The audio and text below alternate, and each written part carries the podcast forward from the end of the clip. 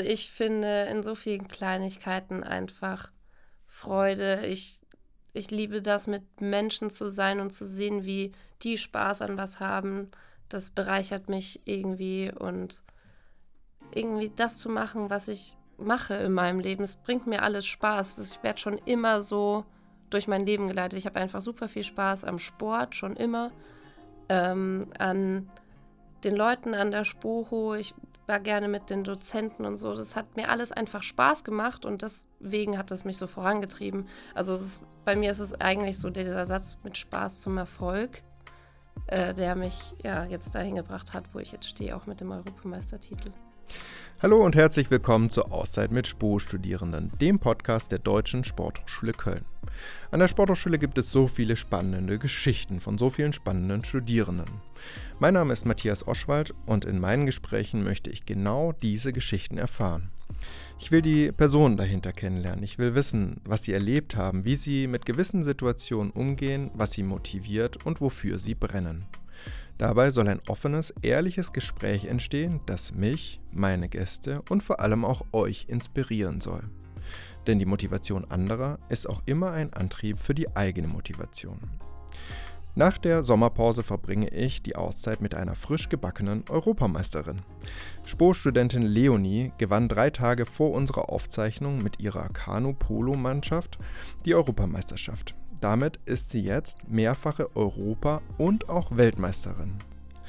Da ich die Sportart davor nicht wirklich kannte, musste sie mir erstmal erklären, wie Kanu-Polo überhaupt funktioniert und warum das ihr so viel Spaß macht. Mich hat interessiert, wie sie zum Kanu-Polo gekommen ist, wie sie überhaupt trainiert und wie der Sport strukturell aufgestellt ist.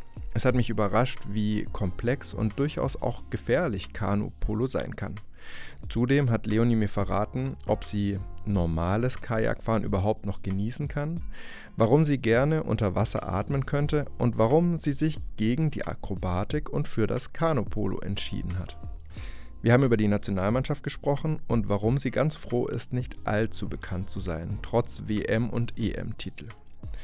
Zudem hat sie mir verraten, wie ihr Treffen mit dem Bundespräsidenten Frank-Walter Steinmeier war und über was sie mit ihm gesprochen hat.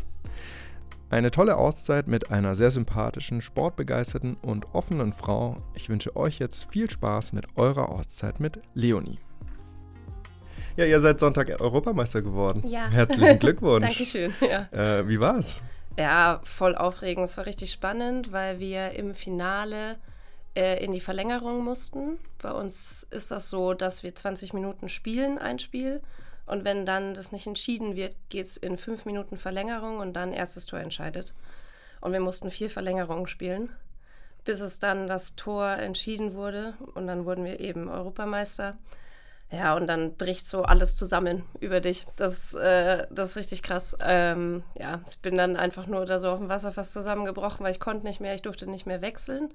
Also ich war dann Hauptstammspielerin. Ich musste auch immer den Start machen bei uns, anfahren. Und äh, ja, da, ich konnte einfach nicht mehr. Und dann weint man, man lacht gleichzeitig. Das ist so emotional, das ist irgendwie schwierig zu beschreiben.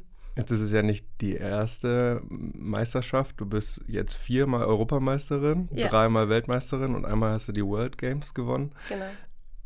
Ist da jeder Titel neu oder gleich oder wie muss ich das einordnen? Ich bin jetzt noch nicht zweimaliger Weltmeister geworden. Ja, das ist irgendwie immer für sich was Besonderes, weil du spielst auch fast nie mit dem komplett gleichen Team. Dann kommen immer mal Neuere dazu, Ältere gehen raus, weil sie Kinder bekommen oder mit der Arbeit das nicht mehr unter einen Hut bekommen. Und deswegen ist es irgendwie immer wieder was Besonderes, weil das Team ja. Was ich da total spannend finde, ich hatte jetzt auch schon einige Auszeitgäste, die ähm, regelmäßig oder immer mal wieder ähm, Weltmeister oder Europameister wurden.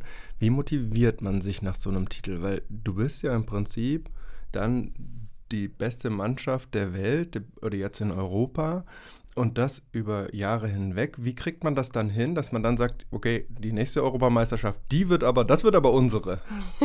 Ja, ähm, also ich finde, das kommt daher, dass man nicht danach gehen sollte, äh, dass man das nur macht, um den Titel zu holen, sondern wir machen das einfach, weil wir mega Bock haben zu zocken.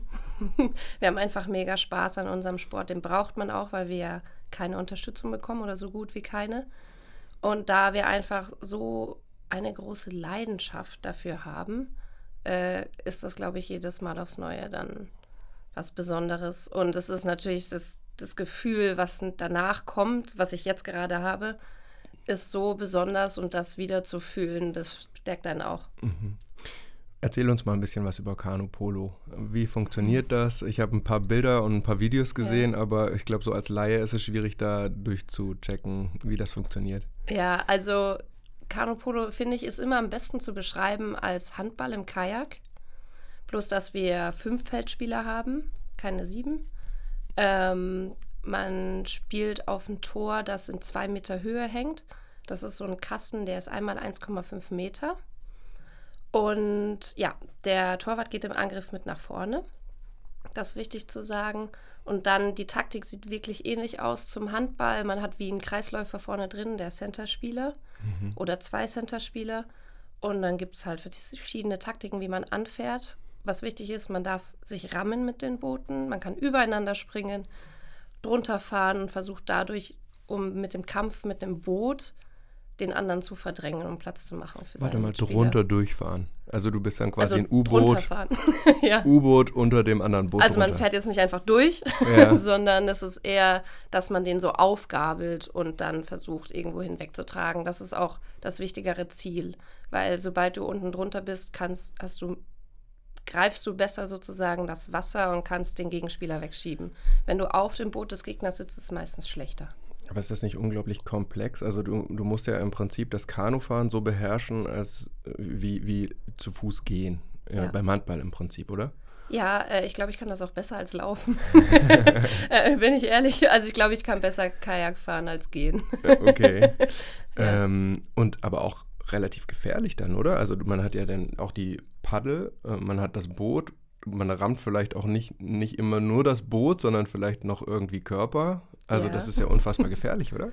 Ja, schon, aber es passieren tatsächlich nicht so viele Verletzungen. Also die häufigsten Verletzungen sind so an den Händen irgendwelche Kapselrisse oder so, aber wirklich schwerwiegende Verletzungen entstehen eigentlich nicht.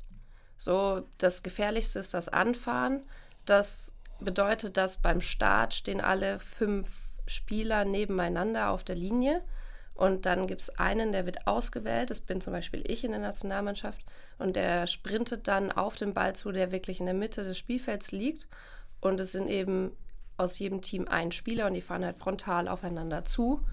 Und dann äh, ja, darf man da keine Angst haben. Da kann auch am ehesten was passieren. Also da gab es auch schon mal ausgekugelte Schultern. Ich hatte einen Riss im Zwerchfell.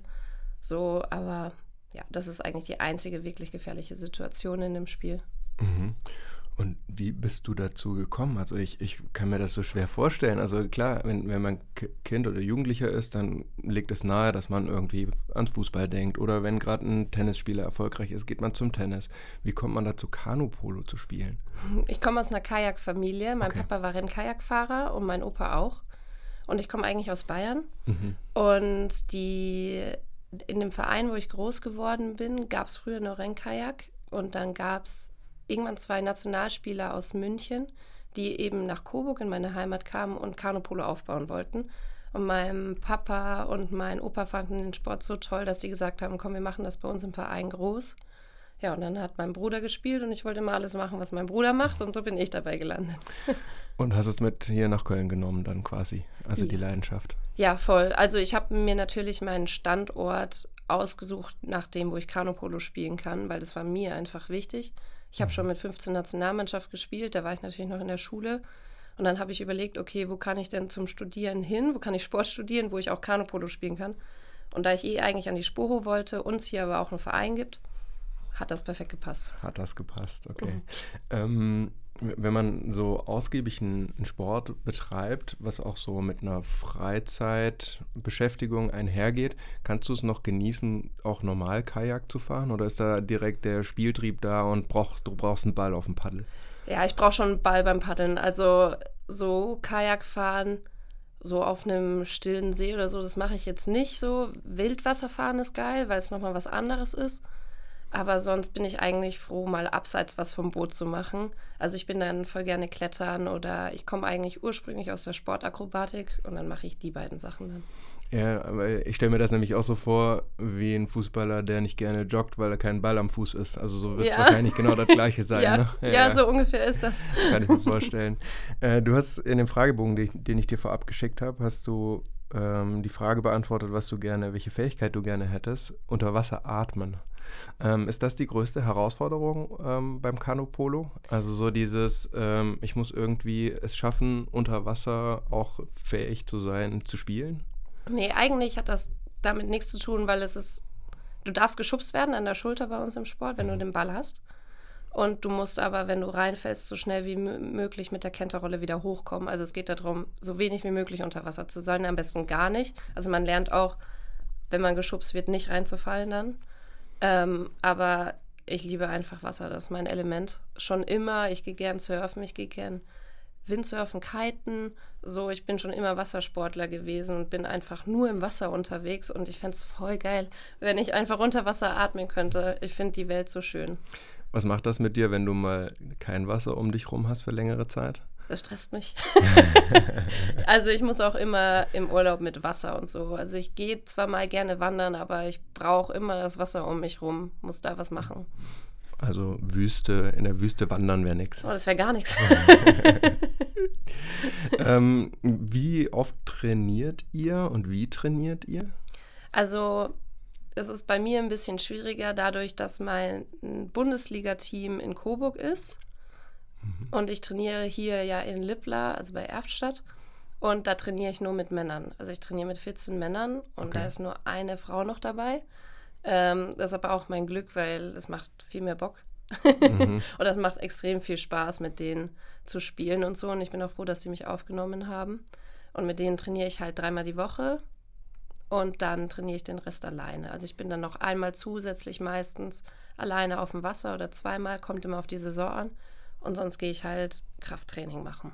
Wie trainiert man alleine eine Mannschaftssportart? Also dann geht es sehr viel um Sprinten, Torwürfe, also Zielwürfe. Da wird halt primär auf das dann der Fokus gelegt. Mhm. Aber das, was du ja angesprochen hast, ist es vielleicht gar nicht schlecht, mit Männern zusammen zu trainieren, weil man dann vielleicht auch ein bisschen robuster wird, körperlich robuster? Auf jeden Fall. Auf jeden Fall. Also ich merke echt einen Unterschied, weil ich fühle mich manchmal nach dem Training so ein bisschen verprügelt mit den Männern. Die spielen halt auch erste Bundesliga und auch Nationalmannschaft und so und die sind natürlich extrem stark und wiegen auch 90, 100 Kilo und dann kann ich mit meinen 70 Kilo jetzt nicht so viel ausrichten, mhm. aber dadurch wirst du technisch so fein, dass das so einen extremen Vorteil bringt und ich habe halt gar keinen Stress gegen Frauen zu spielen. Mhm. Also, also ich bin sehr glücklich, dass ich da so spielen darf. Mhm. Wie ist das, wenn du äh, dann in Coburg spielst? Habt ihr, wie regelmäßig habt ihr Spiele? Wie oft bist du dann da? Also wir haben meistens so drei, vier Trainingslager im Jahr, wo wir dann einfach zusammen trainieren oder so Trainingsturniere spielen wir viele. Bei uns sieht das so aus, dass wir Turniermodus ähm, an dem Wochenende haben. Das heißt, wir spielen bis zu acht, neun Spielen an einem Wochenende. Also wir spielen jetzt nicht nur ein Spiel und gehen dann wieder dadurch, dass nur ein Spiel 20 Minuten braucht. Mhm. Aber dann ist so ein Wochenende doch durchaus anstrengend, schätzungsweise. Extrem. Also ich bin danach immer völlig fertig. Mhm. Ähm, das zieht schon sehr viel Energie. Du bist ja auch die ganze Zeit draußen. Mhm. Bei Wind und Wetter. Wir schlafen auch meistens im Zelt. Ole. Also mhm. das ist, wir sind da sehr verbunden mit der Natur mhm. sozusagen. Ähm, wenn wir das mal strukturell aufarbeiten. Wie seid ihr aufgestellt? Also gibt es da auch einen, wahrscheinlich einen Verband, äh, dann eine Nationalmannschaft und dann eine Bundesliga oder wie, wie muss ich mir das vorstellen? Genau, also es gibt die Nationalmannschaft, wir gehören zum Deutschen Kanuverband dazu, wir sind da eine Gruppe von und sonst regelt sich alles über die verschiedenen Vereine, einfach Bundesliga-Vereine, zweite Liga, wie auch immer. Mhm. Und was mich auch immer wieder äh, interessiert ähm, bei Studierenden, die so viel Erfolg haben, ist es Fluch oder Segen, dass man auf der Straße nicht erkannt wird, weil du bist viermalige Europameisterin, dreimaliger Weltmeister oder Weltmeisterin. Ähm, da würde man im Fußball oder im Handball durchaus nach einem Autogramm gefragt werden. Äh, ich bin eigentlich sehr froh, dass es nicht so ist, weil ich kann mich einfach frei bewegen, wie ich will. Man hat nicht so den Fokus auf mich. Und wenn ich dann in meiner Polo-Welt bin, sozusagen, da bin ich dann bekannt. Da bin ich auch sehr bekannt. Aber so außerhalb das nicht zu haben, finde ich extrem angenehm. Und ich mache das ja für mich, um das zu gewinnen. Und ich brauche nicht die Anerkennung so von außen. Das war mir aber schon immer wichtig, auch dass das nicht darum geht, dass ich von anderen irgendwie da ja sehr viel Anerkennung bekomme. Mhm. Aber jetzt nichtsdestotrotz hast du ja jetzt auch gesagt, dass ihr halt wenig Unterstützung dadurch auch erfahrt. Ne? Also wie, ja. wie seid ihr da aufgestellt? Ihr schlaft in Zelten, ähm, habt, äh, müsst da halt auch äh, gucken, dass, dass ihr da irgendwie ähm, über die Runden kommt, vermutlich, äh, keine Ahnung, Polo, äh, das Kajak selber bezahlen oder was auch immer. Wie, wie, wie funktioniert das? Ja, das ist so, dass wir, also mit der Bundesligamannschaft schlafen wir meistens in den Zelten so. Da schlafen dann auch alle Vereine auf einem großen Platz. Das ist ganz cool. Mit der Nationalmannschaft schlafen wir dann doch im Hotel. Mhm. Und Unterstützung sieht bei uns so aus, dass sich da jeder ein bisschen auch selber drum kümmern muss. Ich kriege Sporthilfe. Ich bin aber eine von drei Athleten im Kanupolo, die das bekommt in Deutschland. Äh, das ist mein Glück. Und wir kriegen von der Firma Lettmann, das ist eine große Kajakfirma, ähm, kriege ich das Kajak gestellt mhm. und alle Nationalspieler. Also mhm. die A-Kader spielen, die U21-Nationalmannschaft nicht. Ja, und sonst kriegt man keine Unterstützung. Also ich musste jetzt für meine Europameisterschaft, dass ich da spielen durfte, 360 Euro bezahlen. Und das, also das finde ich eigentlich traurig. Ich brauche kein Geld dafür, dass ich den Sport mache, aber es wäre schön, wenn ich nicht im Jahr 2500 Euro bezahlen muss, dass ich Nationalmannschaft spielen darf. So, und das ist halt ein Teufelskreis, weil du zahlst in den Sport, du trainierst mega viel dafür, du kriegst aber kein Geld, du kannst aber auch nicht arbeiten gehen so viel, weil du ja trainieren musst. Und ich will ja auch mich weiterbilden, also studieren, dadurch kannst du ja noch mal weniger arbeiten. Und das ist so super schwierig. Ich bin sehr froh, dass ich so viel Unterstützung von meinen Eltern bekomme weil sonst wäre das einfach nicht möglich. Das müsste man einem Fußballer mal erzählen, der Europameister geworden ist. Äh, wir hätten gern 360 Euro von dir. Ja. der ja. wird auf jeden Fall mit dem Kopf schütteln. Was müsste sich denn ändern, damit das in irgendeiner Art und Weise rentabel werden könnte oder zumindest ein Nullsummenspiel, was du ja gesagt hast? Die Medienpräsenz müsste natürlich mehr werden. Ich weiß, dass das auch schwierig ist, weil das auch in vielen Sportarten, auch olympischen, schwierig ist. Und da bei uns alles über Eigenengagement läuft, also auch die Medienpräsenz ist die natürlich noch nicht so gut aufbereitet, wie sie sein sollte, damit vielleicht ein Sport auch noch bekannter wird. Aber das wird gerade von Jahr zu Jahr wirklich richtig besser. Wir waren bei den Finals auch und da waren wir eben auf dem ersten zu sehen und so. Und das waren extrem viele Zuschauer, haben dazu gesehen, weil der Sport wirklich attraktiv ist zum Anschauen. Und die haben wegen uns die Tour de France dann nach hinten verlegt, also dem, die Übertragung. Und das war schon richtig cool. Also man sieht, dass der Sport wirklich gerne geschaut wird. Ist halt noch nicht so bekannt. Ist man dann nicht irgendwie so, fühlt man sich nicht in so einer Drucksituation, das dann irgendwie nach vorne zu treiben, wenn ihr schon mal die Präsenz habt? Also ich stelle mir das so vor, wenn jetzt das schon mal da ist, dass die Tour de France nach hinten verlegt wird, dann müssen wir das doch irgendwie nutzen für uns. Voll, auf jeden Fall. Also irgendwie, man will gerne so viel machen, dass dieser Sport äh, bekannter wird, aber irgendwie sind einem auch die Hände gebunden, man weiß gar nicht, wo man anfangen soll. Ich finde das voll schwierig zu greifen, gerade so als Spieler oder Spielerin, wie auch immer. Ähm, ja, und ich versuche einfach, wenn ich Anfragen bekomme für Werbung und alles Mögliche, das zu machen. Ich weiß, dass viele Kanu-Polo-Spieler auch scheu sind. Die mögen das nicht so, aber ich stehe eigentlich ganz gerne vor der Kamera oder spreche im Podcast. So, das finde ich richtig cool. Ähm, deswegen stört mich das nicht und deswegen gehe ich das dann auch gerne ein fürs Team. Hm.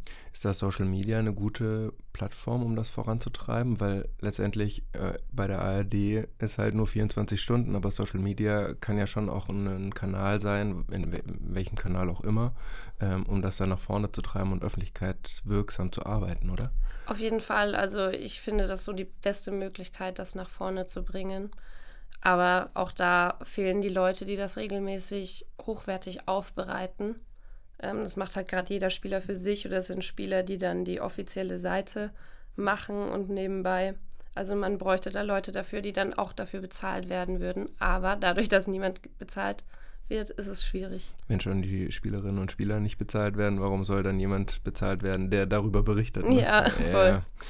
Ähm, jetzt hast du gesagt, dass du eigentlich aus der Sportakrobatik kommst. Ähm, ja. Warum hast du den Weg nicht weiterverfolgt, sondern eher das kan äh, den Kanu-Polo-Sport?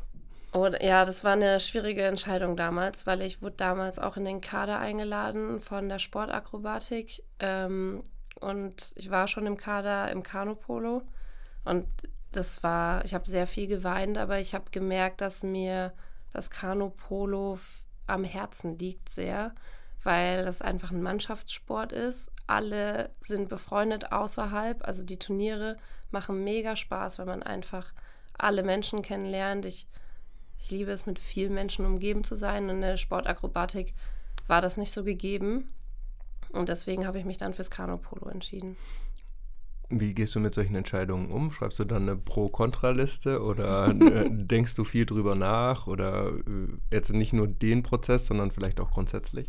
Ich bin ein extremer Bauchmensch, also ich entscheide einfach immer aus dem Gefühl. Ich muss, ich habe immer ein, für mich ein gutes Bauchgefühl und so treffe ich alle Entscheidungen im, im Leben, was nicht immer jeder nachvollziehen kann, aber ich bin schon mein ganzes Leben so gut da durchgegangen, dass ich so einfach weiterfahre. Mhm.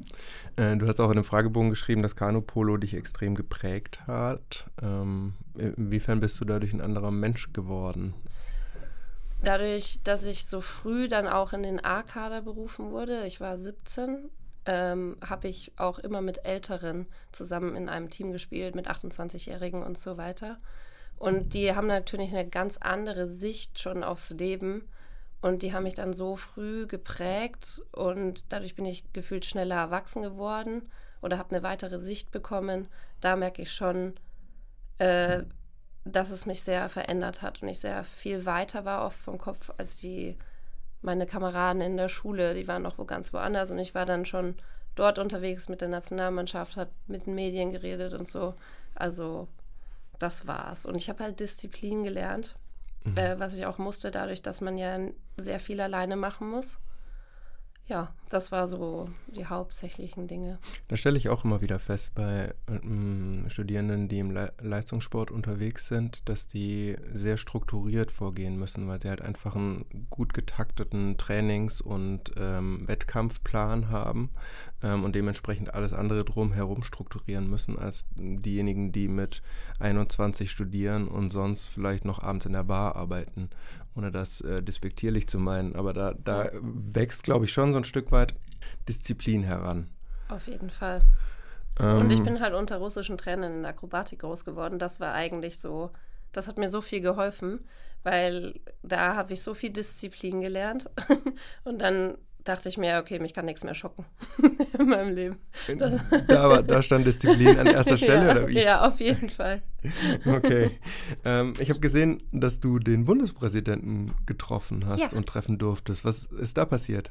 Ja, wir, dadurch, dass wir 2017 die World Games gewonnen haben, wurden wir dann ins Schloss Bellevue eingeladen nach Berlin und wurden dann vom Bundespräsidenten geehrt und haben das silberne Lorbeerblatt überreicht bekommen. Das ist ja die höchste Auszeichnung für sportlichen Erfolg in Deutschland. Ja, und das war ganz besonders. Das war richtig cool, weil dadurch, dass man sonst nicht so geehrt wird oder die nicht so die große Anerkennung dafür bekommt, war das dann so toll. Wir wurden dann mit einer Limousine da vor die Tür gefahren mit rotem Teppich. Uns wurden die Sachen abgenommen und also das war so man hat sich mal so ein bisschen als so ein kleiner Star sozusagen gefühlt. Und das war richtig cool, das mal so für ein paar Stunden zu haben. Da hattest du den Edding-Stift dann doch in der Tasche, um Autogramme zu schreiben, oder wie? Gefühl, gefühlt zumindest. so gefühlt schon, ja. Und wie ist er so? Der ist mega nett. Also der war ein mega netter Mensch. Ich muss aber sagen, der stand dann auch so bei uns und hat mit uns gequatscht. Aber ich wusste nicht so ganz, was ich mit ihm reden sollte, weil ich dann so dachte so, okay, was sage ich ihm denn jetzt so? Hi, was geht? so, wie ist dein Leben? Also ich wusste so gar nicht, wie ich anfangen sollte. Und ich habe gemerkt, dass das vielen aus meinem Team so gehen, geht. Hattet ihr die Möglichkeit dann auch mit ihm zu reden? Ja, ja, der stand dann da mit uns ein paar Stunden und hat dann da einfach sich Zeit genommen und gequatscht mit Ach, uns. Wie schön. Also der ist richtig nett gewesen. Okay, und wie habt ihr das äh, Gespräch begonnen oder hat er äh, angefangen? Ja, er wusste schon, wie man das macht. Ich glaube, der hat die Situation öfter, dass er so Sportler hat, die nicht wissen, was sie sagen sollen. Ja, vermutlich nicht nur Sportler, sondern auch äh, grundsätzlich. Wenn das jetzt nicht andere Politiker sind, die ähnlich ranghoch sind, dann wird das wahrscheinlich eh immer mit einer schweißnassen Hand äh, abgehen, schätzungsweise bei den anderen. Kann ich mir vorstellen. Ähm, jetzt habe ich äh, bei LinkedIn auch bei dir gesehen, dass du auch im Mental Coaching unterwegs Ja. bist oder sein wirst. Nee, bist, ne? So bin schon ein bisschen drinnen, Mhm. aber ich will das so etablieren. Also, Was verbirgt sich da dahinter? also ich habe vor Jahren, als ich hier in der Spoho war, ähm, Marco Ratschlag kennengelernt und er hat mir damals sein Stipendium angeboten, wo wir in den Gruppen Mentalcoaching bekommen haben. Und das hat mich so berührt und es hat mir so viel geholfen für meinen Sport. Deswegen bin ich nochmal wirklich sehr viel besser geworden. Und ich dachte mir, das ist ein Tool, das muss ich unbedingt an andere Athleten weitergeben. Ähm, und ich habe irgendwie ein gutes Gefühl für Menschen, die hören mir alle gerne zu. Oder ich kann denen irgendwie gut helfen auf eine Art und habe gemerkt, dass das das ist, was ich machen will. Auf jeden Fall in Verbindung mit einem physischen Coaching. Also ich würde das nicht rein Mental-Coaching Mhm. o- machen. Das, das wäre, glaube ich, nicht so die Mischung, weil dafür bin ich zu hibbelig. Also ich muss mich bewegen. ähm, aber so eine Mischung fände ich voll cool. Mhm. Hilft dir das persönlich auch für dich, also sowohl im Sport, aber auch im Alltag? Auf jeden Fall. Also ich meditiere jeden Tag inzwischen. Das habe ich so als Routine etabliert, immer nur so zehn Minuten. Aber das tut mir gut, um mal runterzufahren, alles zu verarbeiten. Und so gerade nach so einer EM passiert ja so viel, das muss, da muss der Kopf erstmal mit klarkommen. Also ich merke, ich bin noch so völlig überfordert. Mhm. Und ja, also es hilft mir extrem viel. Und ich habe auch durch mein Mentalcoaching sehr viel an meine Mitspieler weitergeben können, wodurch die auch nochmal besser gespielt haben. Mhm. Das hat mir nochmal mehr gezeigt, dass ich da auf dem richtigen Weg bin. Mhm. Du stehst, studierst jetzt den Master Leistung, äh, Training und Coaching. Was nimmst du denn grundsätzlich so für Inhalte mit in deinen beruflichen Alltag oder nennen wir es mal Alltag äh, und aber auch in die Sportart? Ja, äh, das, äh, das ist eine gute Frage. Ähm, natürlich sehr viel angewandte Trainingswissenschaft, also wie trainiere ich am besten und auch zeitsparend, weil gerade das ist ja bei uns im Sport wichtig, dadurch, dass wir auch noch arbeiten müssen und so nebenbei. Also wie kann man das Bestwirksamste machen? Daraus habe ich mir super viel gezogen. Mhm. Ähm, und es war auch viel einfach diese Connection zu anderen Sportwissenschaftlern, dass ich Verbindungen schaffe, die uns dann vielleicht später mal in unserer Sportart helfen können. Das war so das Größte, was ich aus der Spoho und aus dem Master auch mitnehmen konnte. Ich habe für mich gemerkt, dass ich nicht zum Beispiel in die Wissenschaft gehen würde wollen, weil ich irgendwie mit Menschen also an der Hand arbeiten will und denen direkt helfen will, aber dafür war der Master super. Einfach um diesen Einblick tief zu bekommen, ob das wirklich was für mich ist, aber mich jetzt dann dagegen zu entscheiden, sozusagen. Mhm. Ich habe dich auch im Fragebogen gefragt, was die Spoho für dich bedeutet.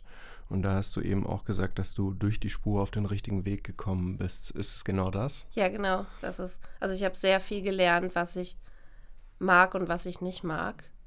Und ich wusste nie genau, was ich machen will, als ich an die Spoho ging, aber ich dachte mir schon, das zeigt mir die Spoho dann schon auf ihre Art. Und so war es dann jetzt auch. Und ich bin ja dann bei Marco Ratschlag hängen geblieben, mit dem werde ich dann auch weiter zusammenarbeiten. Und ich arbeite noch mit einem Orthopäden zusammen, den ich kennengelernt habe. Also Mhm. es ist dann so entstanden und macht da eine gute Mischung draus. Und das ist auch der Weg, den du weitergehen möchtest. Ja. Äh, auch für die Zukunft, wenn vielleicht auch Kanopolo mal nicht mehr die Sportart sein kann, die man leistungssportmäßig betreiben kann. Ja, auf jeden Fall. Ah Ja, schön. Ähm, ich habe noch eine Frage oder eine Antwort von dir am Fragebogen fiel mir auf. Ich habe dich gefragt, was äh, für dich Glück bedeutet. Da hast du geschrieben, für mich bedeutet Glück, Momente reiner Freude und Zufriedenheit zu erleben. Das Ja. finde ich total schön. Ähm, wann, wann bist du zufrieden? Oh, ich bin sehr leicht zufriedenzustellen. also ich finde in so vielen Kleinigkeiten einfach Freude. Ich ich liebe das, mit Menschen zu sein und zu sehen, wie die Spaß an was haben. Das bereichert mich irgendwie und irgendwie das zu machen, was ich mache in meinem Leben. Es bringt mir alles Spaß. Ich werde schon immer so durch mein Leben geleitet. Ich habe einfach super viel Spaß am Sport, schon immer.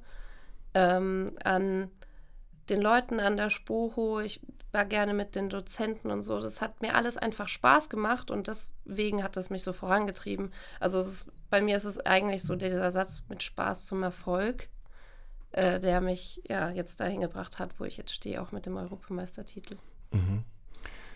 Zum Abschluss ähm, haben wir nach der Sommerpause bei der Auszeit was Neues. Wir haben jetzt einige Baustellen hier auf dem Campus und äh, da auch einige Möglichkeiten, Plakate aufzuhängen. Und ich würde dir gerne die Frage stellen, wenn du die Möglichkeit hättest, längere Zeit mit einem Spruch oder einem Satz äh, da abgebildet zu sein. Hm, was würde da drauf stehen, wenn da drunter Leonie stehen würde? Ja, schon das mit Spaß zum Erfolg oder mit Freude zum Erfolg.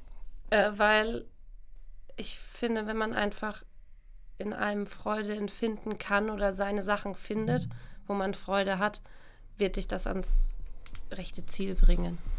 Finde ich sehr schön. Das äh, notiere ich mir. Leonie, ich danke dir sehr für das tolle mich. Gespräch und äh, wünsche dir für die Zukunft alles Gute. Ja, danke schön. Da ist doch tatsächlich ganz viel Wahres dran mit Spaß zum Erfolg. Das können wir doch gerne mal mitnehmen für die nächsten zwei Wochen. Dann gibt's die nächste Auszeit. Bis dahin, bleibt gesund. Tschüss.